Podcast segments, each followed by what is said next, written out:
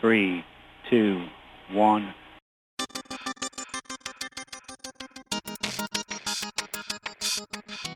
Esto es AI de New Sexy.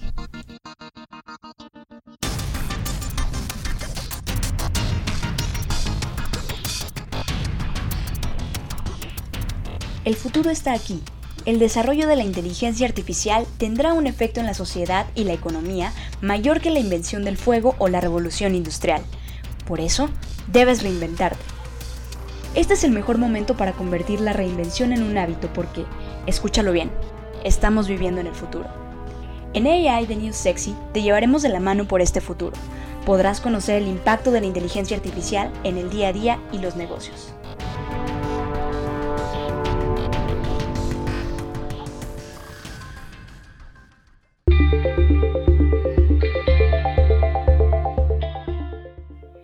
Hola, ¿qué tal amigos? Bienvenidos al episodio número 15 del podcast AI de New Sexy. En esta ocasión, lamentablemente Beren no nos va a poder acompañar, así que van a pasar todo el episodio aquí conmigo. Entonces váyanse por su cafecito, por lo que sea que tomen a esta hora del día, para que comencemos. El día de hoy les vamos a platicar sobre el dilema de la movilidad y los coches autónomos.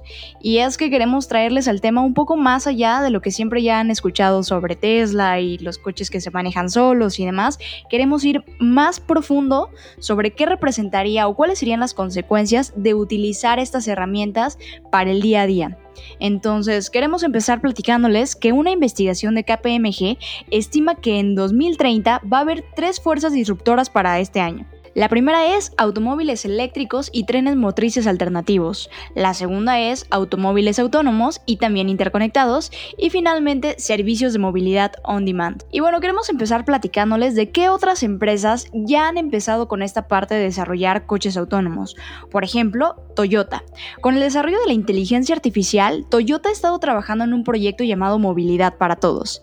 El año pasado incluso creó una empresa llamada Toyota Research Institute Advanced Development o mejor conocido como el TRIAD por sus siglas en inglés, el cual busca acelerar el desarrollo de tecnologías de vanguardia en el campo de la conducción. Su objetivo es crear un automóvil que pueda conducir de forma completamente autónoma en el nivel 4.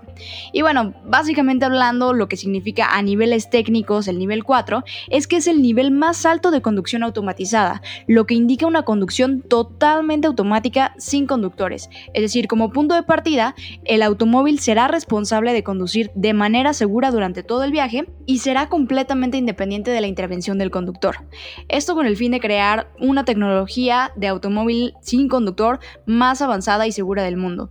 Triad produjo un automóvil prototipo con sensores de múltiples modelos de 360 grados que se pueden actualizar como hoy actualizamos los teléfonos inteligentes. De hecho, actualmente se está probando en Michigan, Estados Unidos, y este prototipo utiliza cámaras automatizadas y un sistema de aprendizaje llamado Radical. Esta palabra de Radical es básicamente las siglas que hacen referencia a conducción autónoma robusta que incorpora cámara y aprendizaje. Radical está diseñado para recopilar todos los datos que rodean el tráfico y luego compilar esa información para ayudar a las personas a obtener una comprensión más precisa del mundo, es decir, cómo las máquinas entienden lo que está sucediendo allá afuera. Pero bueno, Toyota no es la única empresa que está teniendo estos avances. Nissan tampoco se está quedando atrás y es por eso que también desarrolló un plan llamado Movilidad Inteligente Nissan, el cual, según lo que ellos nos platican, está construido en tres pilares. El primero es conducción inteligente, donde al final están desarrollando y entregando tecnología de vehículos autónomos ya en el mercado, no solamente como una etapa experimental. El segundo es energía inteligente, donde lo que están haciendo es electrificar los vehículos actuales, es decir, los que ya están ahorita circulando en el mercado, y también comenzar a electrificar los vehículos que se van a producir en el futuro. Y por último, lo que quieren lograr es una integración inteligente, donde se está haciendo que los vehículos estén más integrados entre sí, pero también con el hogar. O sea, tú vas a poder tener controles tanto de tu vehículo con el hogar gracias a las actualizaciones que tiene Nissan. Entonces lo que quieren es poder juntar lo que pasa en la nube y lo que pasa en nuestra sociedad en conjunto. De hecho, ellos también mencionan un punto relevante que es que para hacer que esto funcione como lo están planeando y al final también sea algo seguro, se tiene que pensar en los vehículos autónomos como si fueran agentes inteligentes los cuales tienen que hacer sentido dentro de todo el ecosistema en el cual van a convivir. Incluso cuando hablamos ya de todo esto, de cómo convive en un ecosistema, también vale la pena cuestionarnos en este punto y decir, oye, los autos debieran seguir teniendo la misma forma, es decir, Imagínense cómo es un auto, cómo están los asientos, dónde está el asiento del conductor, el volante. Entonces, los autos tienen que seguir siendo de esta forma, porque hasta ahora los autos están diseñados para que una persona vaya al volante. Pero si eso al final ya no va a ser necesario, los coches deberían seguir conservando el mismo diseño. O podríamos pensar en que ya tuvieran un diseño completamente diferente que fuera a lo mejor más ligado a las necesidades que vamos a tener en el futuro. Ahora, quiero que pasemos a otro tema que también es muy controversial y es a los famosos dilemas de, ok, si todo sale mal cuando estás dentro de un coche autónomo y de repente pasa que tienes que atropellar a alguien o que surge este, este cuestionamiento, ¿a quién debiera elegir atropellar el coche autónomo? Por ejemplo, algunos casos es, bueno, debe atropellar a un anciano por sobre un bebé o al revés. De hecho, esta es una de las famosas preguntas que siempre sale al tema cuando se habla de coches autónomos, pero ¿qué creen? La respuesta es un poco más compleja que simplemente un tema de perspectiva ética o moral. Esto debido a que se ha estado revelando en diversos estudios que la ética diverge de acuerdo a cada cultura. De hecho, en 2014 investigadores del MIT Media Lab diseñaron un experimento llamado Moral Machine. La idea era crear una plataforma que tuviera una interfaz similar a un juego que reuniera las decisiones de las personas sobre cómo los automóviles autónomos deberían priorizar las vidas en diferentes escenarios. Entonces, en este proceso, los datos generados proporcionarían información sobre cuáles son las prioridades éticas colectivas de diferentes culturas. De hecho, cuatro años después de, que esta plataforma se hubiera puesto en marcha, millones de personas en 233 países y territorios han registrado 40 millones de decisiones, lo cual se convierte en uno de los estudios más grandes jamás realizados sobre preferencias morales globales. De hecho, el problema clásico es el siguiente. Vas en un carro fuera de control corriendo por unas vías y estás a punto de golpear y matar a cinco personas. Tú tienes un acceso a una palanca que podría cambiar el camino del carro a una pista diferente donde una persona se encontraría con una muerte prematura. Entonces, ¿qué deberías hacer? ¿Deberías tirar de la palanca y acabar con una vida para ahorrar 5? ¿O preferirías ahorrar 5? ¿O simplemente es indistinto? Entonces, The Moral Machine toma esta idea para probar nueve comparaciones diferentes que al final han demostrado polarizar a las personas. Si un automóvil autónomo prioriza a los humanos sobre las mascotas, o si las personas prefieren salvar a los pasajeros sobre los peatones, más vidas sobre menos, mujeres sobre hombres, jóvenes sobre viejos, gente sana sobre gente enferma, un estatus social superior sobre los más bajos, los cumplidores de la ley sobre los transgresores de la ley y finalmente qué es lo que debería de hacer el automóvil, ¿no? Al final debería girar bruscamente, es decir, actuar o debería mantener el curso que ya llevaba, es decir, no actuar. Entonces, todas estas preguntas se están haciendo a través de este estudio para entender cómo piensa la gente.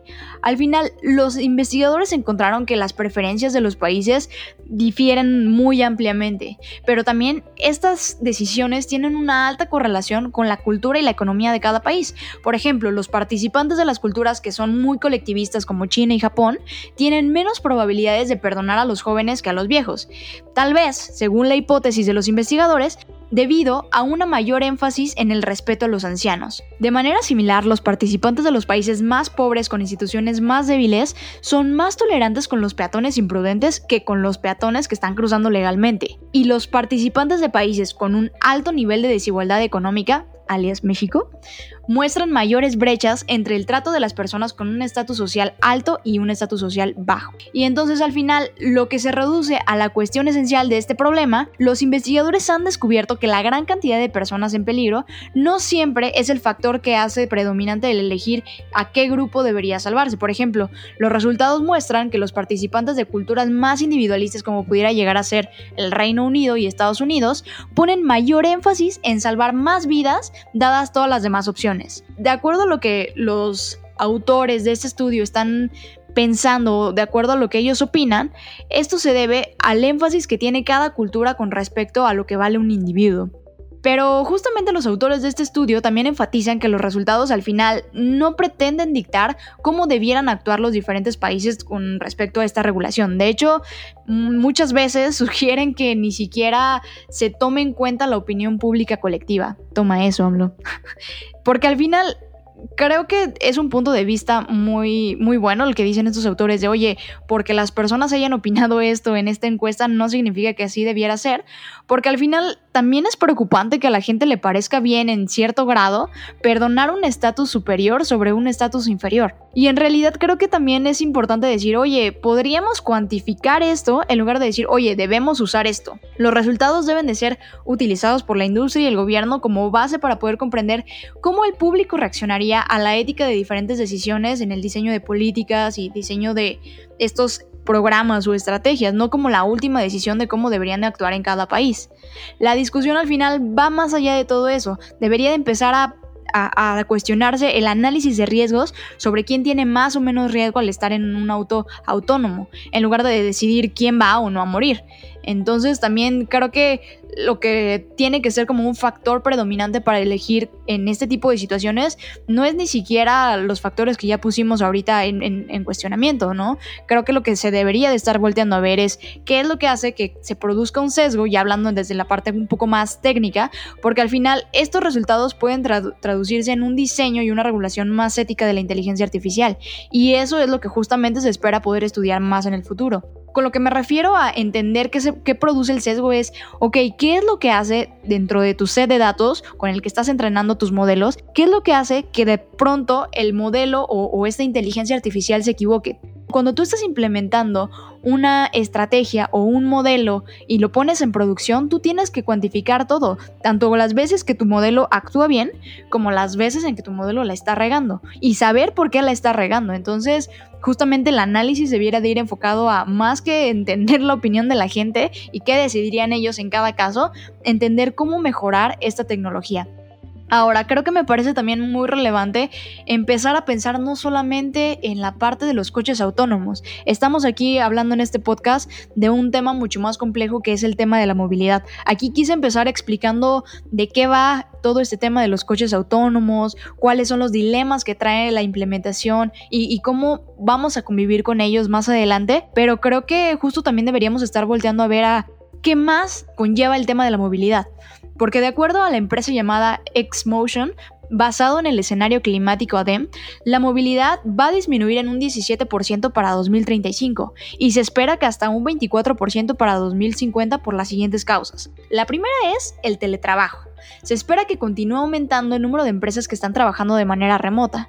La segunda es la edad de la población. Y digo, creo que también esto ya se empieza a escuchar no solamente en esta industria, sino en otras muchas industrias quienes hoy en día se están moviendo o, utilizan esas herramientas de movilidad son los que forman parte de la población económicamente activa, lo cual en unos años corresponderá a las personas de la tercera edad, quienes al final ya no van a tener tantas necesidades o necesidades tan amplias de movilidad. Entonces creo que ese es un factor que también debe de tomarse en cuenta. Otro de los factores también es la evolución de los servicios self-service, es decir, servicios que llegan hasta ti, algo muy similar a lo que sucede hoy en día con el super en línea que al final van y te lo entregan hasta tu hogar. El último factor que justamente nos hablan dentro de este estudio son las tendencias como el carpooling, las cuales se espera que aumenten. En el 2010, viajaban alrededor de 1.4 personas por cada auto y se espera que para el 2035 haya hasta 2 personas por auto. De hecho, se espera que para el 2050 solo el 60% de la población tengan automóvil, es decir, cada vez menos personas empiezan a tener un coche propio. Ahora, otro tema que también ligado mucho sobre cómo va a disminuir la movilidad y cómo va a irse transformando a lo largo del tiempo hay otro tema que vale la pena retomar y empezar a platicar, lo que son las soluciones de micromovilidad, la cual básicamente se refiere a una modalidad de transporte que ocurre a través de vehículos muy ligeros como patines eléctricos, monopatines, bicicletas o incluso bicicletas compartidas.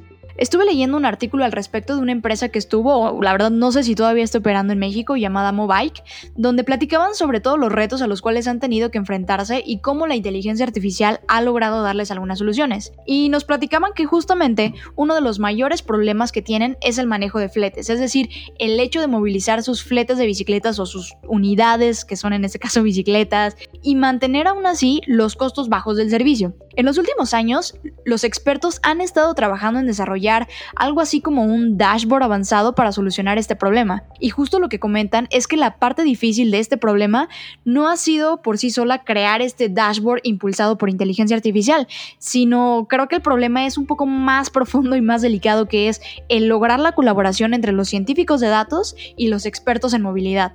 Porque al final esta combinación es necesaria para poder crear KPIs que verdaderamente ayuden a la toma de decisiones tanto operacionales como estratégicas. Pero bueno, viéndolo desde la perspectiva de la micromovilidad, ¿cómo se ha estado aplicando la inteligencia artificial? Aquí les voy a platicar sobre algunas de las principales funcionalidades que ha tenido o cuáles han sido los principales roles de la inteligencia artificial.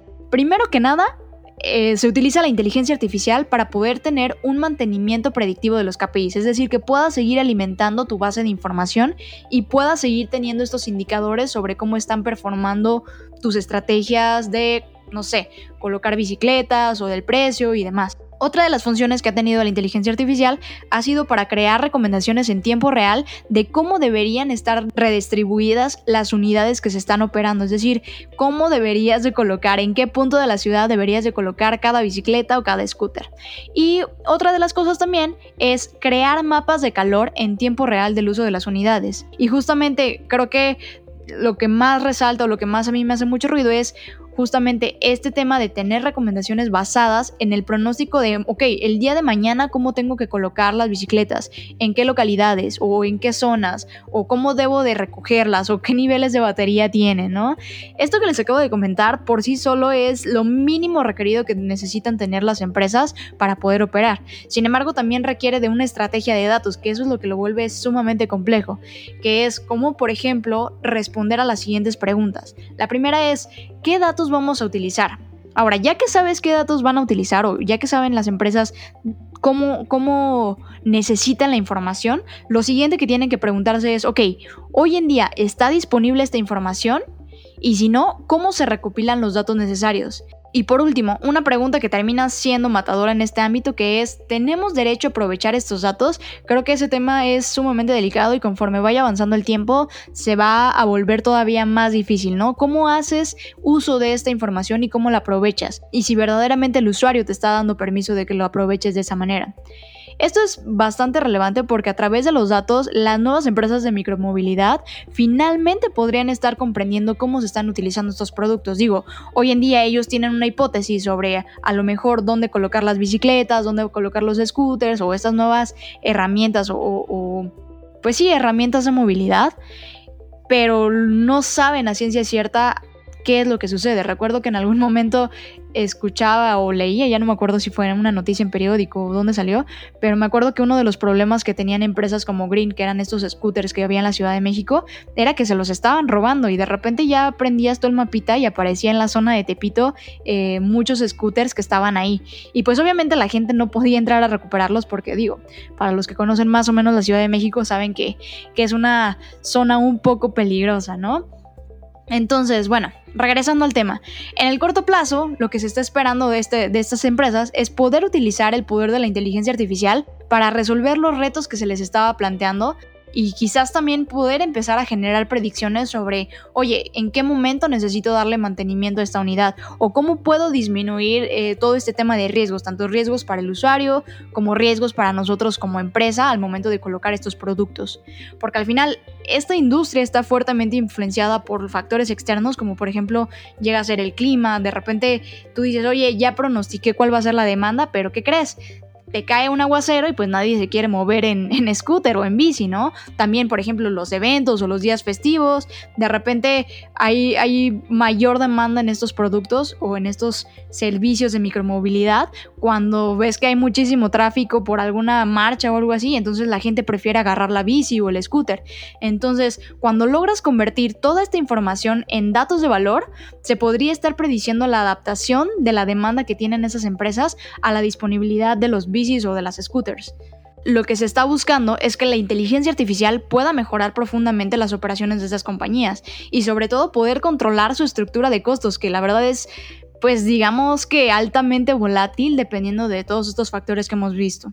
Algo que cabe la pena eh, retomar y, decirlo aquí explícitamente es, al final lo que estas empresas tienen que hacer es poder entregar la mejor experiencia al usuario. Esto simplemente es el principio de un viaje que va a empezar a realizar la inteligencia artificial y que tendrá que trazar en el tema de la micromovilidad, porque vamos a empezar a ver cada vez más soluciones. De hecho, igual quiero platicarles sobre algo que escuché hace un par de meses en uno de mis podcasts favoritos llamado Blackbot y se trata de un proyecto llamado Songdo. Este proyecto se está desarrollando en Corea del Sur y es una propuesta de cómo deberían de ser las ciudades. Aquí lo que este proyecto planea hacer es eliminar la idea de los automóviles, o sea, ya ni siquiera pensar en todos estos coches autónomos de los cuales les he venido platicando, porque lo que quieren es estar diseñada esta ciudad para que tú puedas caminar y, al final puedas utilizar de los servicios de transporte público a un muy alto nivel. Es decir, que tú no tengas que decir, oye, a fuerzas para llegar de este punto A a este punto B, necesito un auto. Tú puedas utilizar estas soluciones de micromovilidad o el transporte público y poder movilizarte a cualquier parte de esta ciudad. De hecho, esta ciudad tiene el tamaño del centro de Boston, entonces estamos hablando de, una ciudad que va a tener un impacto significativo a la economía de este país. Algo de lo interesante que se ha visto es que esta ciudad emitiría un tercio de los gases de efecto invernadero con respecto a ciudades como Seúl. Ahora, recordemos, nosotros veníamos de ciudades en las cuales nos movíamos a pie. De eso mudamos a ciudades de automóvil. Esto es lo que ha creado que haya una mutación en el diseño de las ciudades. El automóvil al final nos ha dado la posibilidad de decir, oye, no hay límites, tú puedes ir a donde quieras. Pero eso también nos ha llevado a crear ciudades que no estén centradas en el usuario, es decir, no estén centradas en las personas, sino estén centradas completamente en el automóvil. Tú piensa cómo están diseñadas las calles hoy en día. No están diseñadas para que tú puedas salir y caminar y jugar y demás. Están diseñadas para que los automóviles puedan transitar. Algo que me ha dejado pensando prácticamente esta pandemia es en el hecho de por qué antes teníamos que movilizarnos incluso hasta tres horas en transporte público para llegar a un lugar, sentarnos y trabajar durante ocho horas, cuando realmente hoy podremos estar realizando el mismo trabajo desde nuestro hogar. Al hablar de un total de 6 horas al día, es decir, 3 horas de ida y 3 horas de regreso en el transporte público, me refiero exclusivamente o, más bien generalmente a estas personas que tienen que viajar del Estado de México a la Ciudad de México, a puntos como Polanco, Santa Fe o esta zona norte, donde se encuentran localizadas de miles de las principales empresas en México. Si hacemos cuentas de alguien que pasa en un total de 30 horas a la semana en el transporte público, o lo que viene siendo también 1.620 horas al año, lo que equivale a 68 días completos en el tráfico, es una locura, o sea, simplemente no tiene sentido. Y digo, eso sin hablar de la gentrificación que están generando este tipo de distribuciones de los centros económicos.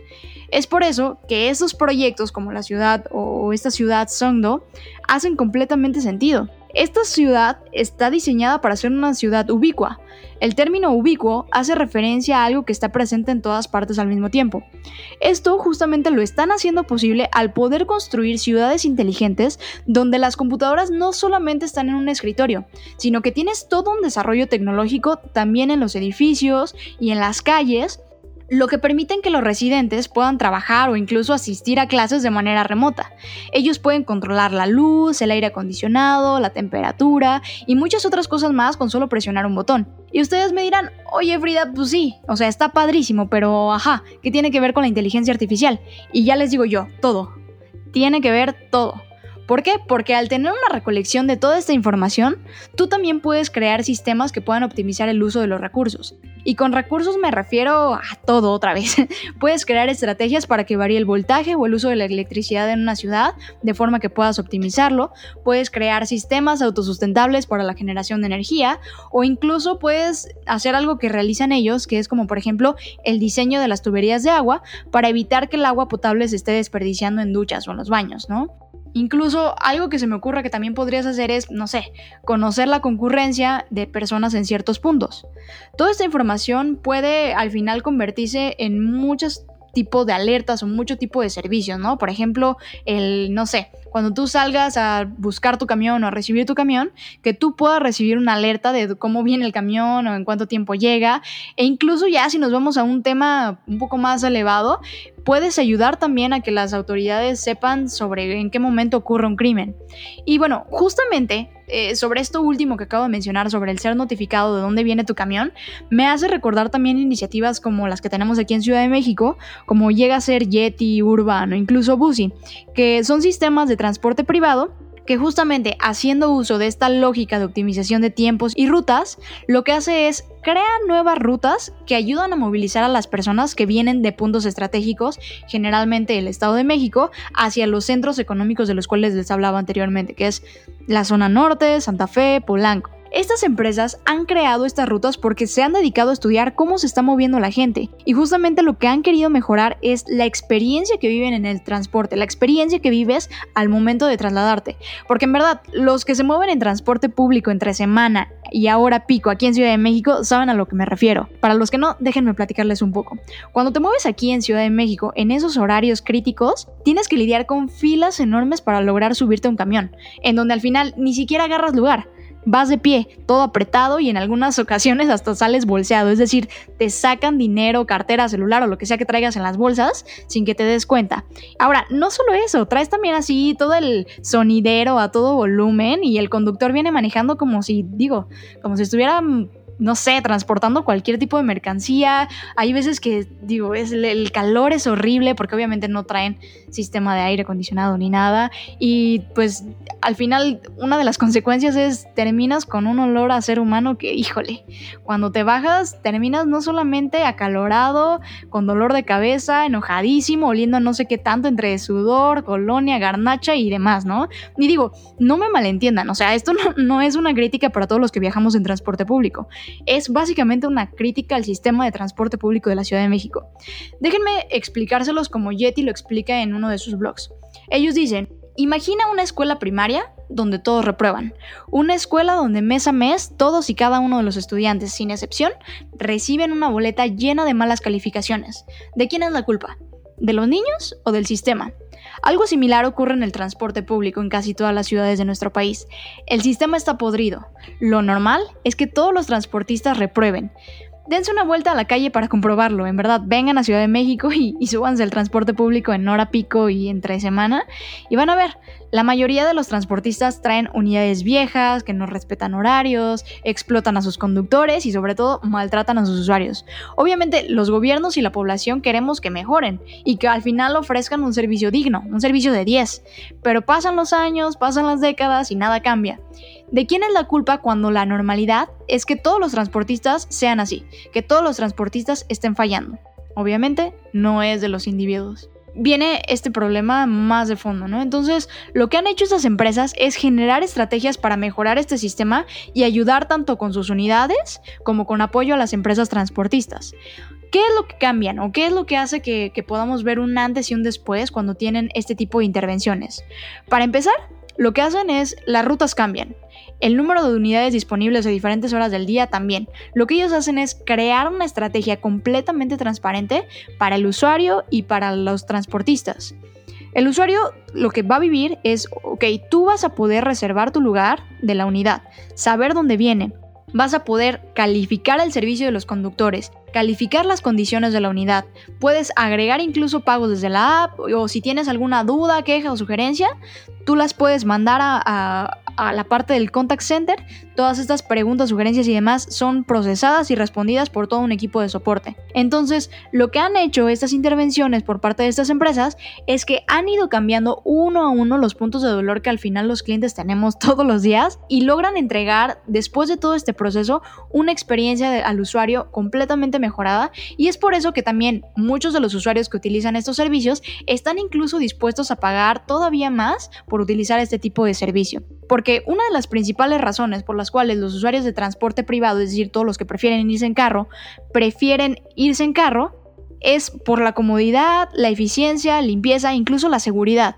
Pero entonces, si tú les puedes dar esta experiencia o incluso una mejor experiencia en el transporte público, tú podrías estarte quitando más de un problema de encima. Y por tú me refiero a ti, señor gobierno, que, que, que te dedica a, crear todas estas estrategias de movilidad.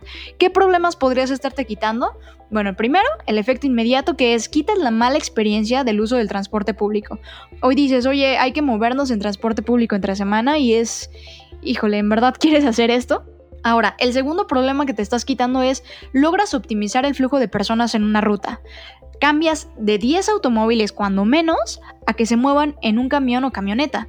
Otro de los problemas que también estás ayudando a disminuir es la contaminación que se genera por todos estos automóviles que estás quitando. Otra de las cosas que también personalmente me gusta mucho sobre este tipo de soluciones es que logras bancarizar un servicio que, que comúnmente no estaba bancarizado. Y por último, disminuyes la inseguridad en los trayectos, porque al final todas las personas que viajan en este tipo de, servicios privados o, estos servicios que están como automatizados o que llevan esta parte tecnológica, es que para viajar necesitas identificarte. Y entonces pues ya no es como que cualquiera se suba y sea fácilmente que, que puedan asaltarte y demás, sino ya hay cierto nivel de seguridad. Y algo que al final también resulta interesante o, que resulta benéfico para los usuarios que utilizan este tipo de servicios es que al menos a la mayoría de esos usuarios logra reducirles el gasto que, que, les genera el poder moverse de un punto a otro. ¿Por qué? Porque estás conectando rutas que antes no estaban conectadas. O sea, antes para llegar a esos puntos de la ciudad los usuarios tenían que moverse, supongamos, entre metro, camión, taxi y a lo mejor caminar después, ¿no? Hoy en día, como ya se han estudiado a través de el análisis de todo este conjunto de datos, han analizado cuál es la mejor ruta para llegar de un punto A a un punto B y entonces te generan esta ruta personalizada con una experiencia completamente diferente a lo que está ofreciendo el transporte público. Y todo esto gracias al uso y aprovechamiento de los datos y la tecnología creo que es un tema relevante a, tocar cuando estamos hablando de movilidad, porque hoy en día les estamos presentando de, ah, sí, va a haber un coche autónomo y, y, queremos meter coches que sean eléctricos y ajá, pero la verdad es que tenemos que cuestionarnos, ¿en verdad necesitamos más coches que estén transitando en las calles? O sea, ¿eso va a solucionar los problemas que tenemos actualmente? ¿O simplemente necesitamos voltearnos y ver, oye, necesitamos nuevas políticas o nuevos planes de movilidad para nuestra ciudad? Es curioso que todavía en México el tener un carro es un signo de estatus, mientras que en otros países más desarrollados el verdadero signo de estatus es su sistema de transporte público.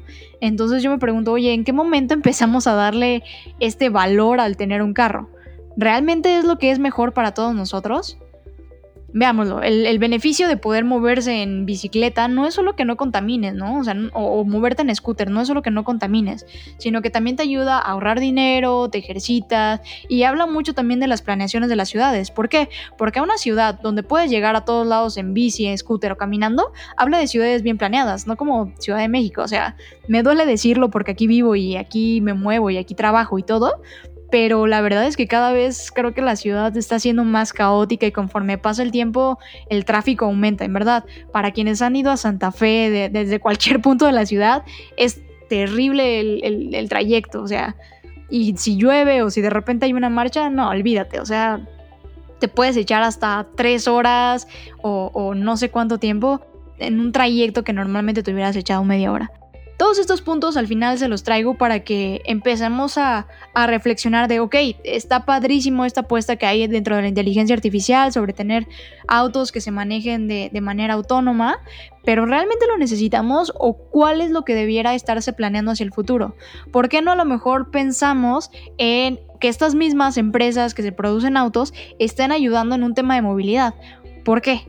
O sea, creo que al final muchas veces los intereses de terceros interfieren mucho a las planeaciones de ciudades, pero nosotros como ciudadanos y como gente que vive aquí todos los días y se mueve en la ciudad, deberíamos estar participando en estas decisiones y deberíamos estarnos preocupando sobre cuáles van a ser las tendencias del futuro.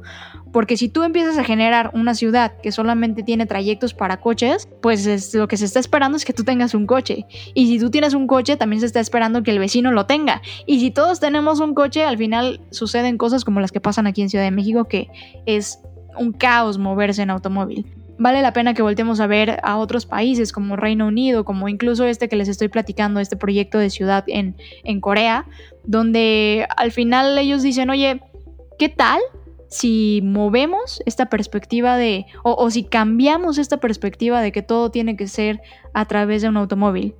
¿Qué tal si al final nos, nos movemos a pensar, oye, tú, ciudadano, ¿qué necesitas? ¿Necesitas trasladarte tres horas o necesitas que hagamos una mejor redistribución de la ciudad? Digo, a lo mejor es un poco ambicioso esta visión de pensar que va a poder suceder algo así aquí en Ciudad de México o, incluso en ciudades como pudieran llegar a ser Monterrey o Guadalajara, pero pues creo que no hay que perder la esperanza, ¿no? O sea, no es como que ya está perdido, ya no hay nada que hacer, sino que todavía podemos generar propuestas que ayuden en el tema de la movilidad.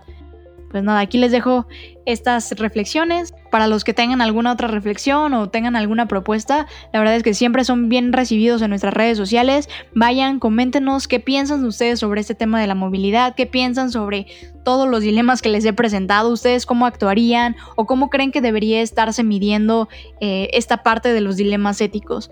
Vayan, coméntenos, no se olviden de a los que todavía no nos siguen, seguirnos en redes sociales, nos pueden encontrar como arroba AI de New Sexy y para los que gusten también suscribirse a nuestro newsletter en nuestra página aidenewsexy.com y ahí van a poder registrar su correo en donde les estaremos enviando más noticias.